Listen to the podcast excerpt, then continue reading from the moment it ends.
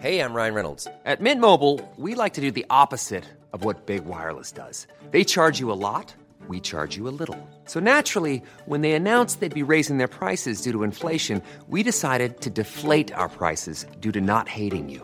That's right. We're cutting the price of Mint Unlimited from $30 a month to just $15 a month. Give it a try at mintmobile.com slash switch. $45 upfront for three months plus taxes and fees. Promo rate for new customers for limited time. Unlimited more than 40 gigabytes per month. Slows. Full terms at mintmobile.com. Hallo, liebe Russenhocke-Hörer. Wir melden uns nach einer etwas längeren Winterpause wieder zurück und sprechen heute aus philosophischer und psychologischer Sicht über Freunde, Feinde, warum sie gut sind, warum sie schlecht sind und ob es vielleicht auch eine Mischung aus beiden geben könnte. Nikita nimmt wieder die philosophische Position ein, ich die psychologische und äh, mal schauen, auf was für Ergebnisse wir dabei kommen. Viel Spaß! Hallöchen. Ich grüße dich. Wir sind wieder da. Ja. Ich bin noch ein bisschen nasal unterwegs, weil ich äh, nach vier Jahren äh, Ausbruch in Deutschland jetzt auch mal Corona hatte. Nasal. Ein, bisschen nasal. Das höre ich zum ersten Mal. Das Ja. klingt wie ein Superheld. Ja, Nasal. ich bin super nasal. Oder so ein Kind, das du hast, das voll der Versager ist. Wo ist eigentlich Nasal schon Der wieder? Bastard. Richtig geil. Hey, nasal. Nasal, übergut. Das klingt, klingt auch so ein bisschen exotisch, der Name, würde ich sagen. Nasal. Nas Es klingt aber eher wie ein, wie ein Frauenname, finde ich. ja, findest Ja. du? Nasal? Ach, keine Ahnung. Das ist, das ist so ein übler Begriff irgendwie. Das können wir, können wir zu, äh, zu, auf unsere Liste schreiben für äh, weirde Kindernamen für später. Da Nasal. ist ja ein bisschen was dabei. Es kommt auf Platz drei hinter Garnelian und Calamarius. Kalamarius ist einfach der Beste. Aber Kackebart hatten wir auch noch. Captain Captain Kackebart. Kackebart. Ja, es gibt ein Kinderbuch, das heißt Captain Kackebart. Kapitän Kackebart. Kapitän Kackebart. Es ist ein, ja, es ist ein Kinderbuch. Ja, es ist wirklich ein Kapitän, äh, dessen Bart aus Kacke besteht. Nein, der hat, glaub immer Kacke im Bart, oder? Ja, das ist, klar, er hat schon Haare, aber das ist einfach alles voll mit Scheiße. Ja, aber der Bart besteht nicht aus Scheiße. Ja, gut, das, das ja, da Das ist ich einfach mich, ein Bart. Da habe ich mich falsch ausgedrückt. Keine Ahnung, wahrscheinlich hat jemand eine Wurst in den Ventilator geworfen und hat sie ihn Aber doch erwischt. nicht auf hoher See. Ich glaube, dass ich, ich also ich habe das Buch nicht gelesen, aber ich glaube, es Nee, geht ich- darum, dass vielleicht seine Seeleute immer in Windrichtung scheißen und er einfach äh, blöd steht auf dem Schiff, weißt du? Glaubst du? Und kriegt sie ab. Ich muss das Buch lesen. Und sein Bart ist so krauselig, dass er einfach alles einfängt. Wie so ein Fischernetz. Uh, da schließt sich der Kreis. Krass. Ich muss das Buch unbedingt lesen. Kapitän Ja. Kackebart. Wer es gelesen hat, bitte Feedback Bitte bei uns schreiben. melden. Bitte Und es gibt, melden. es gibt auch noch die Kackfabrik. Ist auch ein Kinderbuch. Das wollte ich dir mal schenken. Es steht auf meiner Amazon-Wishlist. Um was geht's da? Es ist eine, eine Kackfabrik. Ist einfach eine, eine, Fa- eine Fabrik, die Kacke produziert. Für was? Das weiß ich noch nicht. Ich habe das Buch ja nicht gelesen, Mann. Hör doch zu. Kannst du nicht die Inhaltsangabe lesen, oder? Schenkst mir doch, ich, ich lese immer die Inhaltsangabe, bevor ich dir ein Buch schenke. Ich Nur weil du Fäkalien siehst, kannst du es mir nicht gleich zu Weihnachten Doch, weil ich weiß, dass es dir gefallen wird. Ei, Alles, was mit Fürzen und Kacke zu tun hat. Ja, sofort, sofort. Ey. Riesenpaket. Oh Gott. Es gibt ein Buch, äh, ein Kinderbuch über ähm, kackende Tiere. Ah, okay. Das ist nicht schlecht. Ja, es gibt ja auch dieses ganz bekannte, äh, wer hat den Maulwurf auf den Kopf geschissen? So, ich, ich, Alter, das was ist, geht? Aber es ist alles deutsche, deutsche Kinderbücher, oder? ich glaube. Es könnte aber auch holländisch sein oder Ja, so. aber ich die Deutschen nicht. sind ja so ein bisschen anal fixiert. Das merkst du ja an der Aussprache. Das stimmt, ja. Kacke, Arschloch, verarschen, Scheißdreck, alles. Das ist. Das war jetzt unser kleiner Exkurs in die Welt der Kacke. Ich fand's wichtig. Ich fand's auch wichtig. Das, Das soll- sollte man zeigt, mal, wie sollte man uns, mal wie gesagt haben. kulturell wir gebildet sind. Sehr sind wir gebildet. Integriert. Ja. Ja, ist so. bei, bei Amis ist ja alles mit Fuck fixiert. Das, das stimmt, ja. Ja. Und das, bei Russen ist alles Penis fixiert. Ja. Möchtest du einen Teil aus deinem Programm spielen? Oder? Weil es Nein, ich fand es einfach umgeht. wichtig, das Ja, mitzuteilen. Es tut mir leid. Okay. Ja, weißt du, ich bin halt Comedian und dann schweife Nee, ich dachte, immer du hattest, jetzt seit, Handwerk. du hattest jetzt seit vier Tagen keinen Auftritt. Ich dachte, du vermisst es vielleicht. Und, weil du hättest mit mir jetzt schon mal ein kleines Publikum. Ja, aber du lachst ja nicht. Ja, so hast du Das gedacht bei unseren ersten Dates, Das stimmt gar um mich nicht. zu verführen. Du hast mir tatsächlich, das ist ein kleiner Insider, du hast mir bei unserem ersten Date, hast du mir die Geschichte mit dem Furztape erzählt. Also wer deine Nummer kennt, wer auf deinem neuen Mhm. Ist Programm nicht war, online. ist noch nicht online, aber wer, wer von den Zuhörern vielleicht schon in deinem Live-Programm war, der hat die Nummer wohl gehört. Ja, ich musste wissen, was du von mir willst. Ob diese Gefühle Und du fragst dich, sind. warum ich, äh, ohne die Inhaltsangabe zu lesen, dir jetzt Bücher wie die Kackfabrik schenken möchte.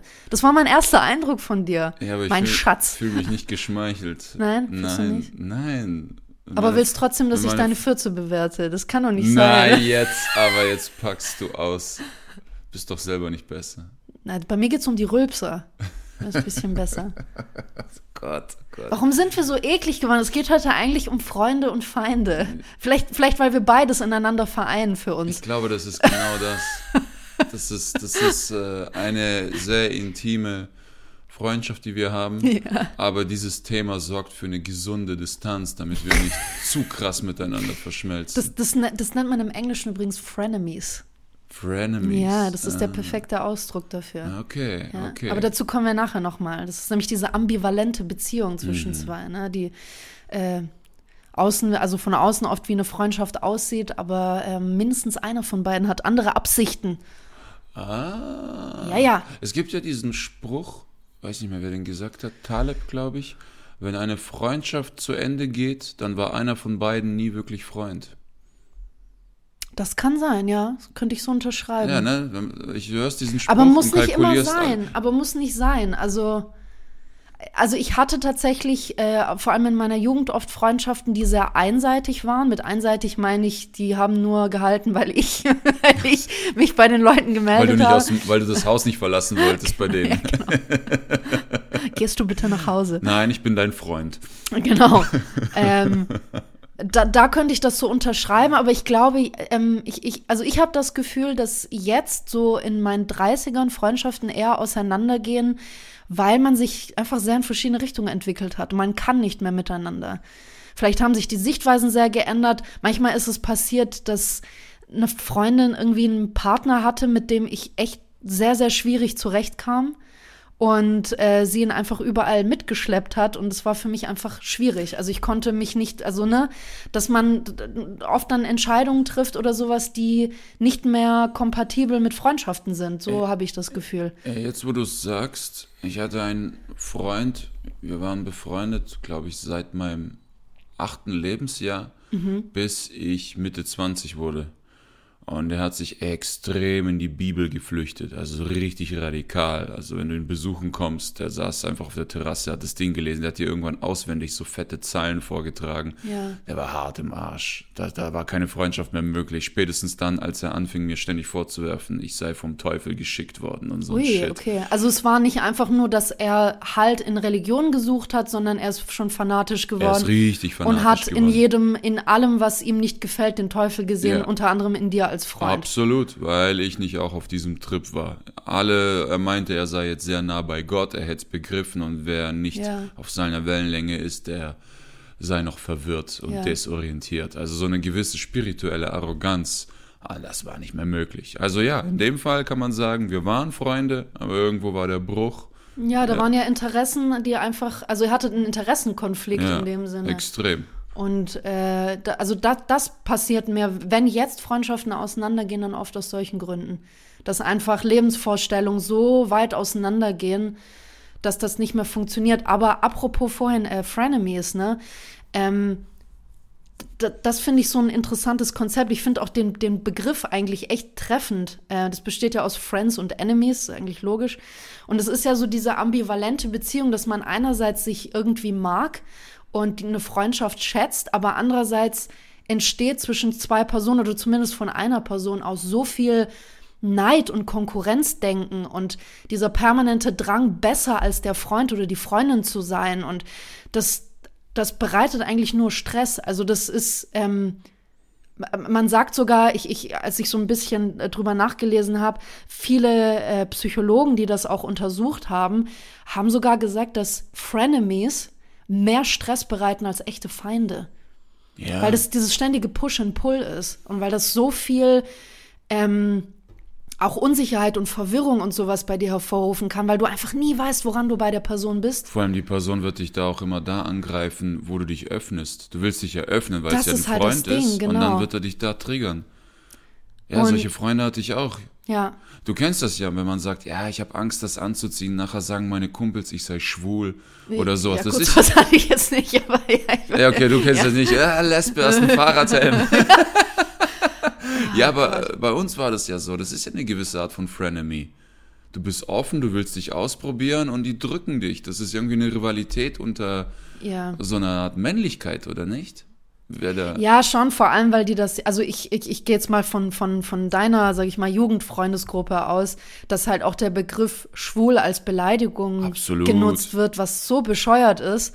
Voll. Und äh, ja, aber im Endeffekt, auch, auch wenn, möchte ich betonen, schwul sein ja nicht die Männlichkeit dann irgendwie in Frage Ja, stellt, ja. auf gar keinen Fall, aber die haben das ja dafür benutzt. ja, Also in, in deren Welt hatte das die Bedeutung, du bist kein richtiger Mann. ja, So, deswegen haben die dich dann absolut, schwul genannt absolut, oder sowas. ja. Ja. Und das ist halt das Ding. Also gerade bei Frenemies hast du, hast du immer die Angst, weil, weil du nicht weißt, was für Absichten die andere Person hat. Und durch dieses ständige Push and Pull ähm, entstehen halt vor allem, wenn du mit der Person, glaube ich, alleine bist, entstehen sehr vertraute Situationen und du tendierst vielleicht auch dazu, der Person viel anzuvertrauen, aber dann hat die halt was gegen dich. Und du hast, äh, ich, ich merke das immer, ich habe dann immer so ein mieses Gefühl im Bauch, wo du denkst, shit, das war jetzt eine Person, der hätte ich mich nicht so weit öffnen sollen. Das, das, das kann gegen mich verwendet werden. Und äh, das sind halt letzten Endes oft Leuten, die auch da waren sich Psychologen einig, die man auch sehr als opportunistisch bezeichnen kann, weil die Freundschaften eher als Gelegenheit nutzen, sich irgendwie keine Ahnung, bessere äh, ähm, Jobs zu verschaffen oder in andere Kreise zu kommen oder so. Also die, die eine Gelegenheit sehen, durch diese Freundschaft in irgendeiner Form zu profitieren, wenn man das dann überhaupt Freundschaft nennen kann. Ne? Und äh, die sind dann eigentlich nie wirklich an einer echten Freundschaft interessiert. Es hat nur die Suche nach einem Nutzen. Ja, ich merke das tatsächlich. Äh, Es klingt das so vielleicht ein bisschen hochmütig, aber seit meine Karriere so richtig in Gang gekommen ist, Ja. Habe ich genau das, was du sagst. Und manchmal werfe ich mir dann vor, ah, du bist zu paranoid, Mann, du nimmst dich zu wichtig, entspann dich. Und dann lernst du Leute kennen, denkst dir, ach, vielleicht überkompensiere ich das. Ja. Und dann sitzt du mit denen im Restaurant und dann rufen die erstmal mit FaceTime ihre Kumpels an und filmen dich mit dem Video, mit ihrem Handy. Guck mal, mit wem ich hier am Tisch sitze. Guck mal, ey, sag mal einen Witz, ey, komm, mach was. So. Und Ja, das ich, ist, ich war da dabei. aber ja, ja, genau. Und das ist nicht nur einmal passiert. Ja. Das ist ja, die nutzen die Freundschaft mit dir als Gelegenheit, äh, sei es um ihren Wert aufzustocken oder ich nenne das immer Feenstaub aufsammeln. Ja. Tinkerbell, die ja immer Feenstaub Muss verliert, wenn sie Glitzer fliegt. abhaben. Genau, und du nimmst das ja und streust das über dich und kannst dann auch ein bisschen fliegen. Ja. So war es ja bei Peter Pan. ja, ja. So, und das sind ja genau diese Art von Frenemies, oder? ja, kann man definitiv dazu Wobei das ja zählen. nicht Also auf Gegenseitigkeit beruht, diese Nein. Frenemies, Frenemies beruhen selten auf gegenseitig. Also es kann passieren. Ich hatte tatsächlich eine langjährige Jugendfreundin, wir haben zusammen getanzt. Wir haben auch sehr viel Zeit miteinander verbracht. Waren wir privat irgendwie unterwegs? Mal ganz zu- kurz, ja? ihr habt getanzt in einem Verein. Ja, ja, ja, wir Genau. waren, nee, wir waren in einer Tanzschule. Genau, also wir das meine Ihr habt nicht getanzt in eurem Kinderzimmer Nein, und so. wir waren keine Stripperin oder sowas, nein. Nein, nein, wir waren in einer, ich, ich war zehn Jahre lang in der Tanzschule. Okay. Und äh, wir haben uns auch dort kennengelernt und ähm, immer wenn wir Privatzeit miteinander verbracht haben, war alles cool. Sobald wir das Tanzstudio betreten haben, wir haben uns sehr oft gefetzt und wir haben kaum miteinander geredet. Und ich weiß auch, dass ständig zwischen uns beiden, aber auch mit anderen, also da war, ne, in der Jugend ist sowieso immer sehr Konkurrenzdenken sehr groß. Ähm, aber gerade in so einem Tanzstudio war das dann schon oft so, dass äh, wir uns gegenseitig immer beim Aufwärmen schon Blicke zugeworfen haben. Na, mal gucken, wie, wie weit sie jetzt in den Spagat kommt. Die hat wohl zu Hause ein bisschen geübt und, und sich gestretcht und sowas. Da war sehr, sehr viel. Und da war, da war das gegenseitig, definitiv. Es ist schon krass, man fällt ja oft drauf rein, wenn man jemanden kennenlernt, der ähnliche Skills hat wie du, dieselben Interessen und alles. Ja. Dann denkst du, ey, mit dem oder mit ihr will ich befreundet sein, weil wir könnten voneinander so profitieren. Aber Ja. das ist nur kurz so. Das ist nur am Anfang so. Oft endet das dann immer in so einer Rivalität.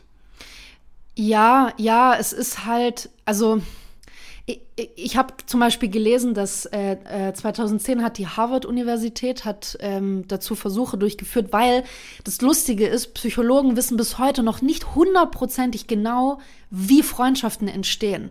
Also die konnten so ein bisschen herausfiltern, welche Bedingungen herrschen sollten, Ähm, soll, ich, soll ich die mal nennen? Ja, hau rein, ja, logisch. Ähm, also, also wichtig zum Beispiel am Anfang ist es, dass ihr eine gewisse räumliche Nähe habt. Also dass ihr euch in irgendeiner Form immer wieder begegnet. Sei es, dass ihr einen gleichen Arbeitsplatz habt, vielleicht in unterschiedlichen Abteilungen arbeitet, aber dann euch überm, äh, über den Weg lauft, wenn ihr eine Mittagspause geht. Oder ihr habt ähnliche Freundeskreise. Oder Nachbarschaft oder so. Nachbarschaft zum Beispiel. Oder ihr trefft euch immer wieder im Yoga-Studio oder was weiß ich. Mhm. Also da ist, da ist eine Regelmäßigkeit da, dass man sich sieht quasi. Mhm. Ähm, und dadurch häufen sich, häufen sich ja auch die Kontakte, die ihr miteinander habt. Also man quatscht mal länger oder wenn man sich dann mal irgendwie in der Nachbarschaft wieder draußen sieht, du magst du mal auf einen Kaffee reinkommen oder so, so ein bisschen drin weiter quatschen, man redet dann länger.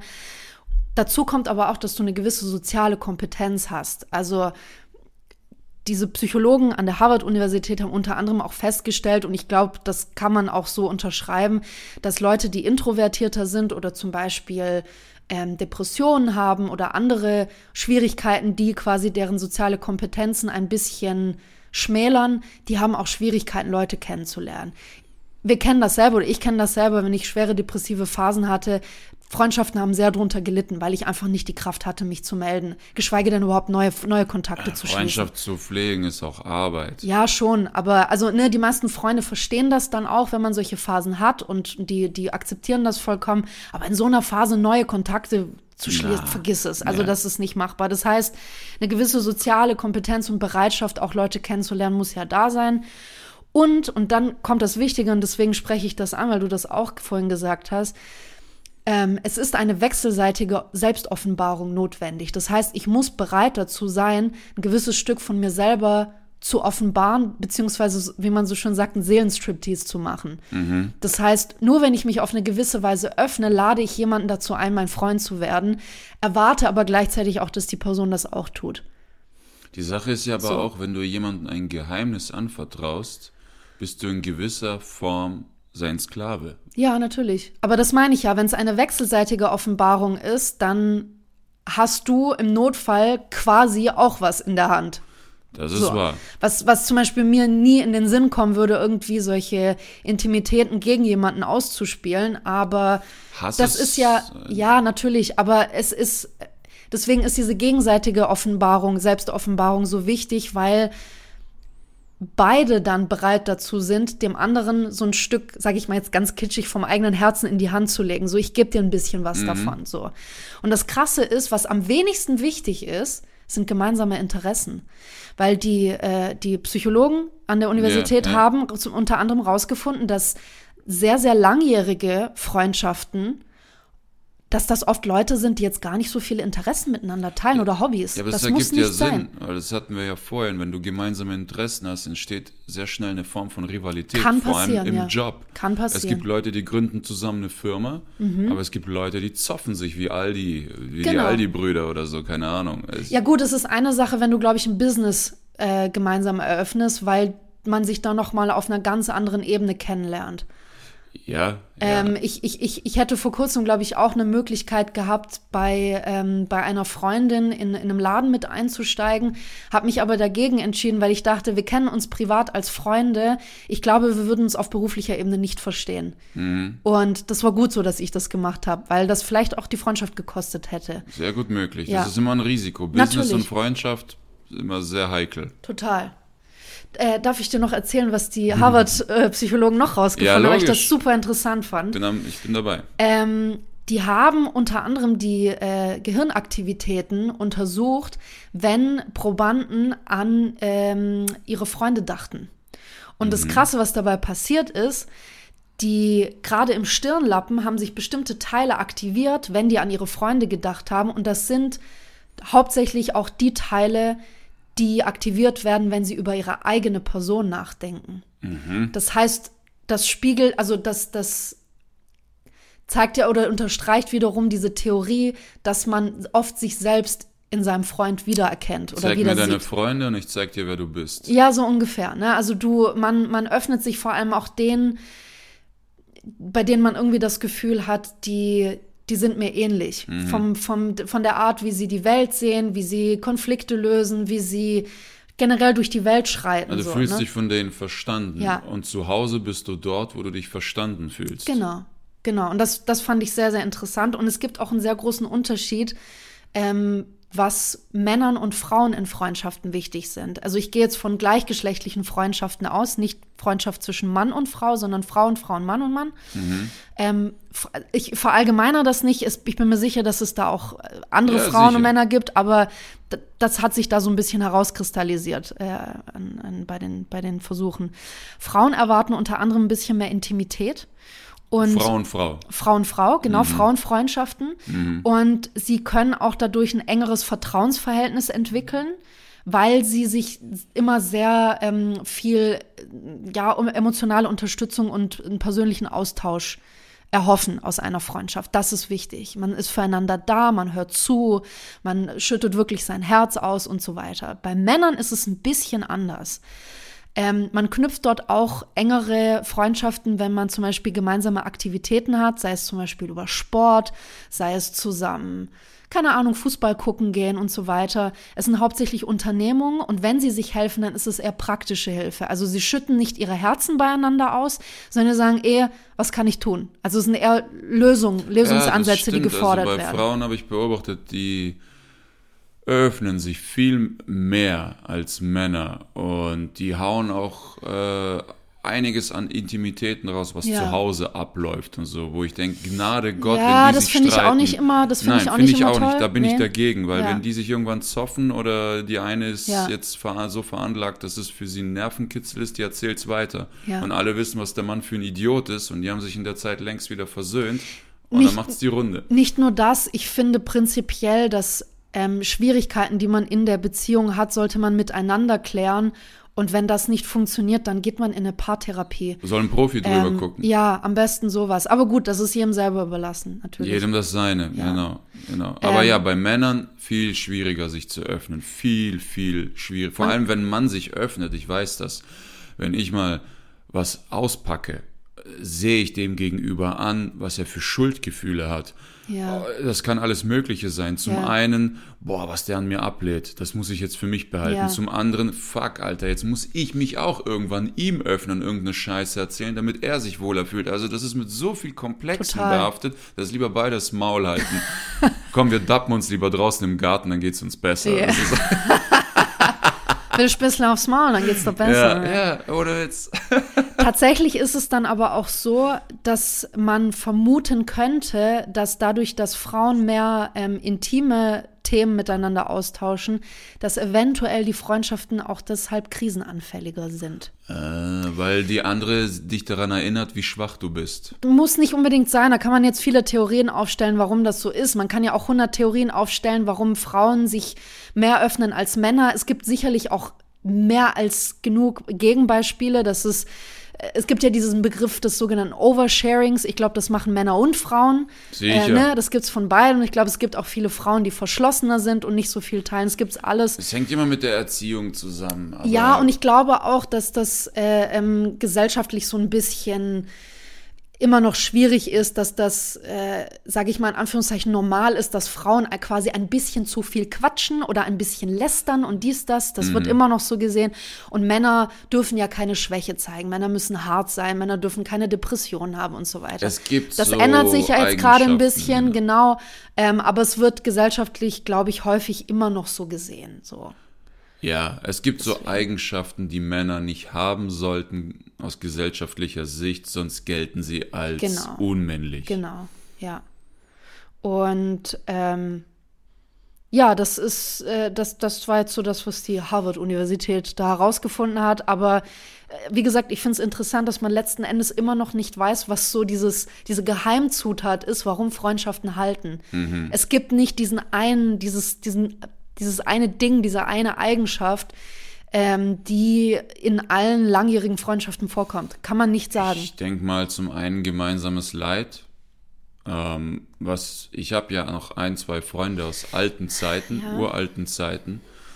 Und als ich damals verprügelt und überfallen wurde, sind wir da zusammen in dieses Viertel gefahren, ja. um sie dann herauszufordern. Ja. Und das habe ich denen bis heute nicht vergessen. Ja, aber Bist du mit allen noch eng befreundet? Nicht mit allen. Nicht mit allen, weil sich eure Interessen sehr oder weil ihr sehr Extrem. auseinandergelebt habt. Extrem, ja. Das hast du auch vor einigen Jahren erst erfahren müssen, vor drei, vier Jahren, dass ähm, die Art, wie ihr euch verhaltet und wie ihr euch verändert habt, überhaupt nicht mehr Es kompatibel miteinander gar ist. Nicht Gar mehr, nicht. Gar nicht mehr. Ich glaube, da sind nur noch ein, zwei übrig Ja. und wir waren eine sehr große Truppe. Ja, Ja. absolut. Schon. Absolut. Ähm, wo wir jetzt überleiten können, ist, äh, jetzt haben wir ein bisschen über Freundschaften geredet. Wa- Warte ganz ja. kurz. Wir haben, du hast noch dieses Frenemy. Ja. Und ich sehe das in der, was ich in der Philosophie ge gefunden habe, nennt man das den Schmeichler. Aha. Und dort sagt man, also ich habe Plut, von Plutarch, das ist ein Philosoph aus der Antike, Gott weiß wie viel tausend Jahre her, Ja. der meinte, ein Schmeichler ist sogar viel gefährlicher als der Feind, weil ein Schmeichler, wie du gesagt hast, gibt vor, dein Freund zu sein und gibt vor, unter dir zu sein. Ist es aber nicht. Aber das ist ja wieder dieses opportunistische Verhalten. Ganz das heißt, genau. er schmeichelt, weil er was von dir möchte. Ganz genau. Und die sind extrem gefährlich, weil äh, er meint ja zum Beispiel, zum Feind kommen wir ja noch. Während du den Feind nicht meiden solltest, darauf kommen wir ja später, solltest du den Schmeichler unbedingt meiden, weil Ja. der macht dich nicht stärker. Der macht dich nicht hellhöriger oder irgendwas. Natürlich, du wirst irgendwann solche Schmeichler und so erkennen, wenn du immer wieder auf solche reinfällst, aber letzten Endes im Großen und Ganzen hast du nichts davon. Du wirst dann irgendwann nur noch paranoid und gaga, so wie es mir manchmal geht, wenn ich neue Leute kennenlerne. ja. Und da gibt's diese Story mit Alexander dem Großen, der da so eine rechte Hand hatte, sein Stellvertreter da, der ihn immer umgarnt hat. Und dadurch, dass er ihn umgarnt hat, der konnte, der kannte alle seine Schwachstellen. Alexander der Große war dafür bekannt, dass er ein bisschen selbstverliebt war. Und er kannte all diese Punkte und hat dort diese Komplimente reingeworfen, um ihn zu bezirzen und zu verführen, weil Komplimente sind die einzigen Lügen, gegen die du dich kaum wehren kannst. Und das hat Jahre gedauert, bis das rauskam. Natürlich ist der Alexander so ausgeflippt, dass er ihn dann geköpft hat. Aber das meine ich damit, das ist ja, das ist, der hat dann so eine Rufschädigung gehabt, aber so ein Schmeichler, wir haben das ja auch selber Erfahrung gehabt. Schmeichler, die sich in Beziehungen einmischen, die sich, die uns gegeneinander aufhetzen und dann kommt das raus und denkst du, shit, Alter, wie lange hat er das schon probiert? Ja, das sehr stimmt, gefährlich, sehr gefährlich. Und du hast nichts davon, gar nichts. Nee, gar nichts, weil ich, das ist wie du sagst, ich glaube, gegen Komplimente kann man sich wirklich kaum wehren. Und ähm, ja, ich glaube, man muss da unterscheiden, weil es gibt manche, also ich glaube, man merkt das am besten daran, ob jemand ein Schmeichler ist, ähm, wie er sich, also pff, ich habe zum Beispiel auch erlebt, wie sich jemand mir so ein bisschen unbewusst offenbart hat, deswegen. Ähm, ich will jetzt kein konkretes Beispiel nennen, weil ich nicht weiß, ob die Person eventuell den Podcast hört, aber ähm, diese Person hat vorher sich mir gegenüber auf so eine schmeichlerische Weise benommen. Und als sie quasi nah genug an mir ran, an mir dran war oder ein gewisses Vertrauen da war, hat sie mir offenbart so, ähm, jetzt, jetzt setzen wir mal eine Maske auf. Und dann kam eine andere Person zu und sie hat sich auf einmal komplett anders benommen. Und ich war so, oh, okay, du hast mir gerade, zu, also du hast gerade vor mir wirklich zugegeben, dass das für dich eine Maske ist. Sie hat es genauso ausgesprochen. So, jetzt sind wir mal, sind wir mal ein bisschen Die freundlicher. hat gehofft, die kann dich in die gleiche Schiene mitziehen, ne? Wahrscheinlich so in diese Richtung. Und ähm, was ich sagen wollte, ist, ich glaube, solche Schmeichler kannst du dann entlarven, wenn du die mal kurz in einem Moment erwischt, wo die diese Maske ablegen, was aber sehr selten ist, weil ich glaube, die sind da sehr vorsichtig und sehr penibel und passen auf. Ähm, oder du merkst, wie die Person auch mit anderen spricht. Äh, ich habe auch ein paar Leute erlebt, die die gleichen Phrasen, die sie zu mir gesagt haben, eine Woche später zu einer anderen Person sagen. Also wirklich exakt wortwörtlich das Gleiche. Das waren dann solche Pep-Talks.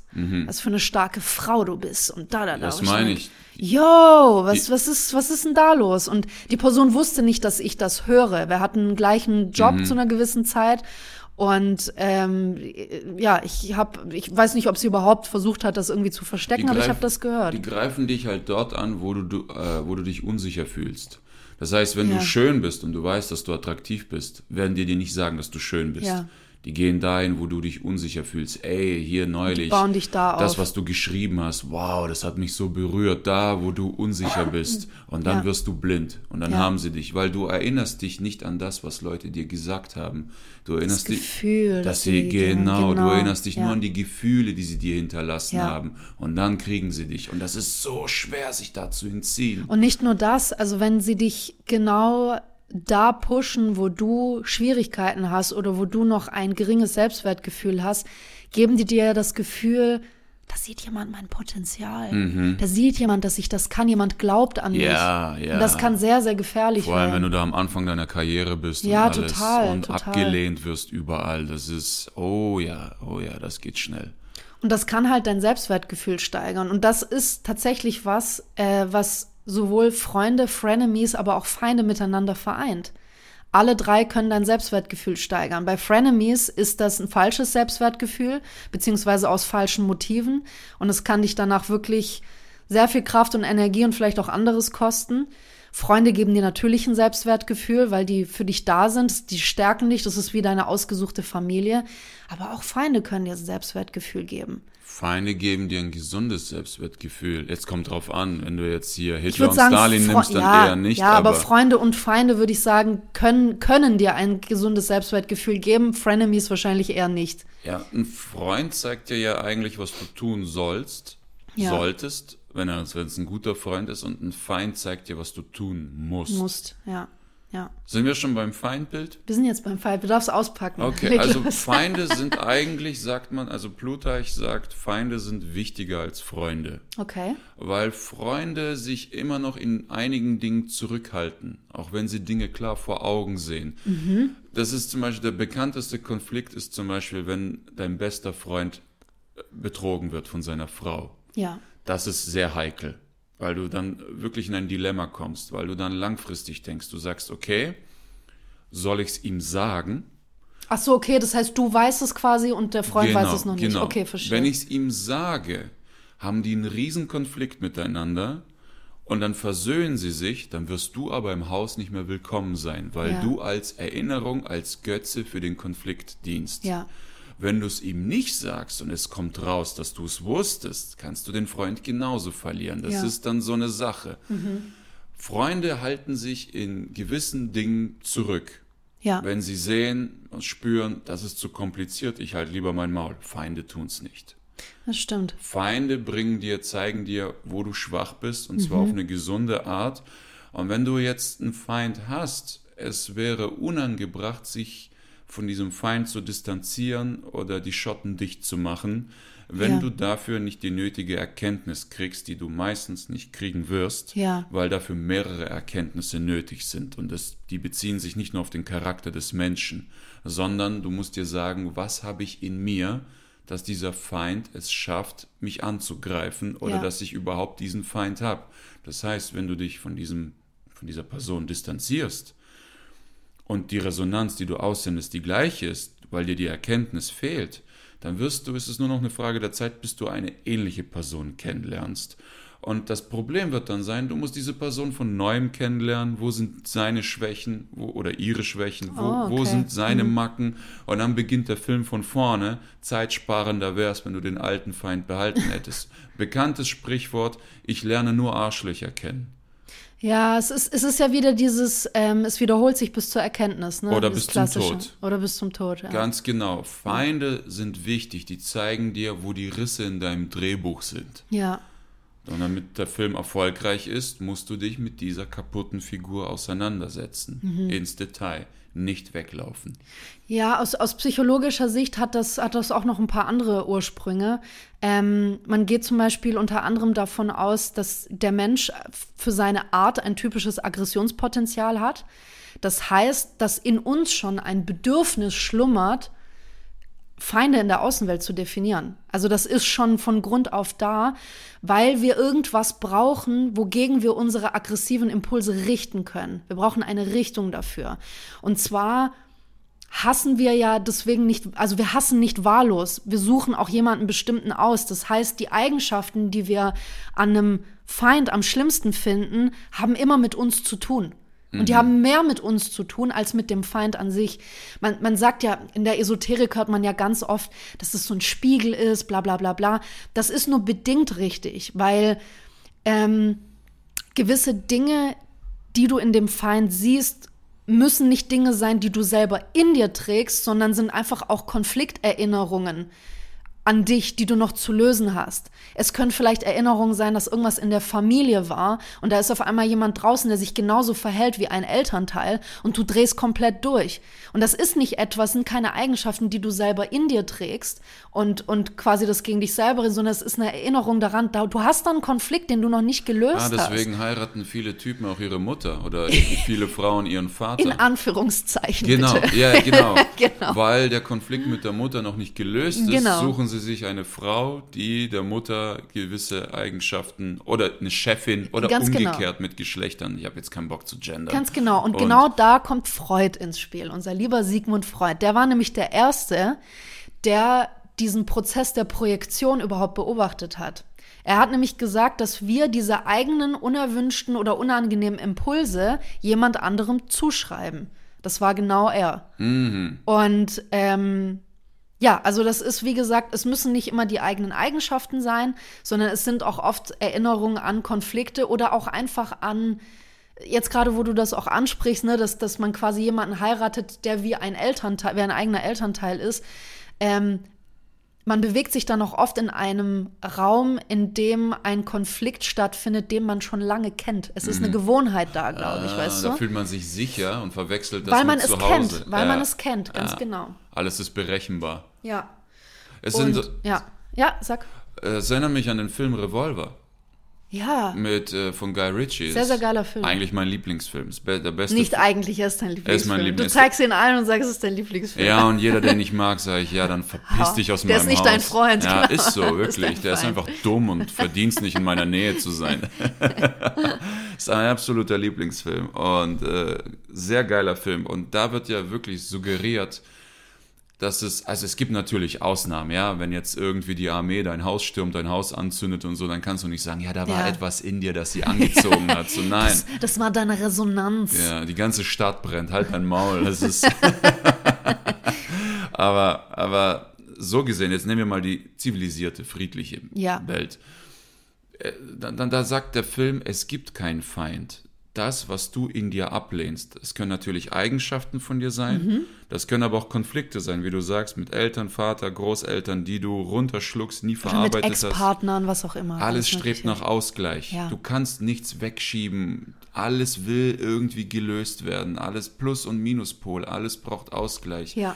Und dann suchst du genau diese Person, die diese Dinge ausstrahlt, damit du diese Konflikte löst. Ja.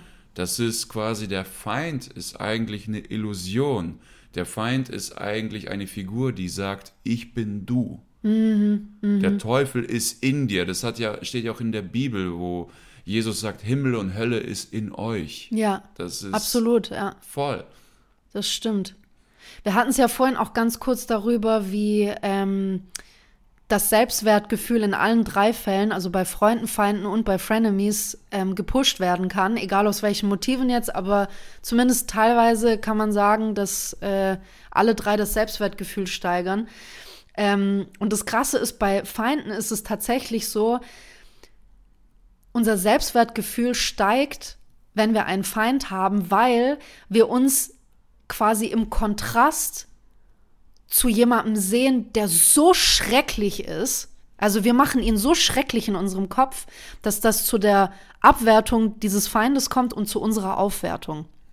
Und das spielt die selektive Wahrnehmung und diese Bestätigungstendenz, die wir haben, eine sehr, sehr große Rolle, weil sobald wir jemanden als Feind auserkoren haben, werden wir uns permanent Stories selber eintrichtern und erzählen, die uns nonstop bestätigen, dass diese Person das Schrecklichste auf der Welt quasi in einer Person gebündelt ist. Interessant. Ja, das heißt, wir suchen auch genau nach diesen Infos, die unsere, unsere Tendenz oder unser Bild von dieser Person bestätigen würden. Ja, und die guten Eigenschaften blenden wir aus oder reden sie schlecht, weil sagt, Genau. ja, eine kaputte Uhr hat zweimal am Tag recht oder sowas. Und vor allem, es festigt sich dann auch noch, weil Feinde können nämlich auch dazu führen, Freunde zu finden. dein Feind ist auch mein Feind, also bist du mein Freund, Ja. weißt du? Der Feind meines Feindes ist mein Freund. Oder so rum, genau, weil wenn ich sehe, dass jemand meinen Feind auch schlecht behandelt, könnte der ein potenzieller Freund sein. Das heißt, wir haben ein gleiches Feindbild. Das kann auch schon Auch in vereinen. der Politik sehr üblich, das Spiel. Ex der, der, dieser Freund-Feind-Begriff ist sowieso auf der politischen Ebene etwas, was sehr viel auch schon früher zu Propagandazwecken verwendet wurde. Ja. Ganze Nationen, Religionen, Völker wurden ständig mit Feindbildern bombardiert und mit dieser, gerade mit dieser selektiven Wahrnehmung und alles so, das wurde so ausgenutzt, dass, nehmen wir dieses krasse Beispiel, Zweiter Weltkrieg und das Bild über Juden. Das hat irgendwann dazu geführt, dass alle Menschen eine selektive Wahrnehmung hatten und nur noch Informationen mit Informationen gespeist wurden, die bestätigt haben, dass Juden fürchterlich sind. So, also diese, diese Bilder spielen in der Politik eine Ist auch Riesenrolle. heute noch so. Es wird Auch einfach, das sage ich ja, genau. man wird einfach nur immer ein besser und Beispiel. schleichender und Ja. ja. Total. Und ähm, ja, also das Freund und Feind sind tatsächlich da sehr, sehr dicht beieinander. Und wie gesagt, ähm, gemeinsame Feinde können auch zu Freundschaften verhelfen. Mhm. Ja. Und ähm, was ich auch sehr, sehr spannend finde, du hast ja vorhin auch gesagt, ne, dass Feinde können dein eigenes Wachstum auch fördern. Definitiv. Was sie aber auch machen können, was ich geil finde, was, was sehr, sehr hilfreich ist, sie können deine Ängste bündeln. Wir haben nämlich als Menschen, Menschen, manche mehr, manche weniger, haben wir die Tendenz, ähm, Angst vor Kontrollverlust zu haben. Wir möchten eine gewisse Kontrolle darüber haben, was in unserer Welt, in unserem Umfeld, in unserem Leben passiert. Und wenn uns das entgleitet, dann kriegen wir Panik. Manche mehr, manche weniger. Und Feinde können helfen, uns dieses Kontrollgefühl wieder aufzubauen, weil alles Schlechte in dieser Welt für uns plötzlich in dieser Person greifbar wird. Okay. Das führt wieder zu mehr Kontrolle. Das heißt, ein Feindbild gibt uns Sicherheit und kann unsere Ängste Weil du lösen. deinen ganzen Scheiß auf diese Person bündelst, Komplett bleibt bündelst. die Welt harmonisch, aber dieser eine Typ ist dieses Virus in der Matrix. Genau, es, de, deine, deine, ähm, das, das Schlechte, was du in der Welt siehst, wird plötzlich personifiziert. Ja. Und wo das super oft passiert, ist mit Politikern.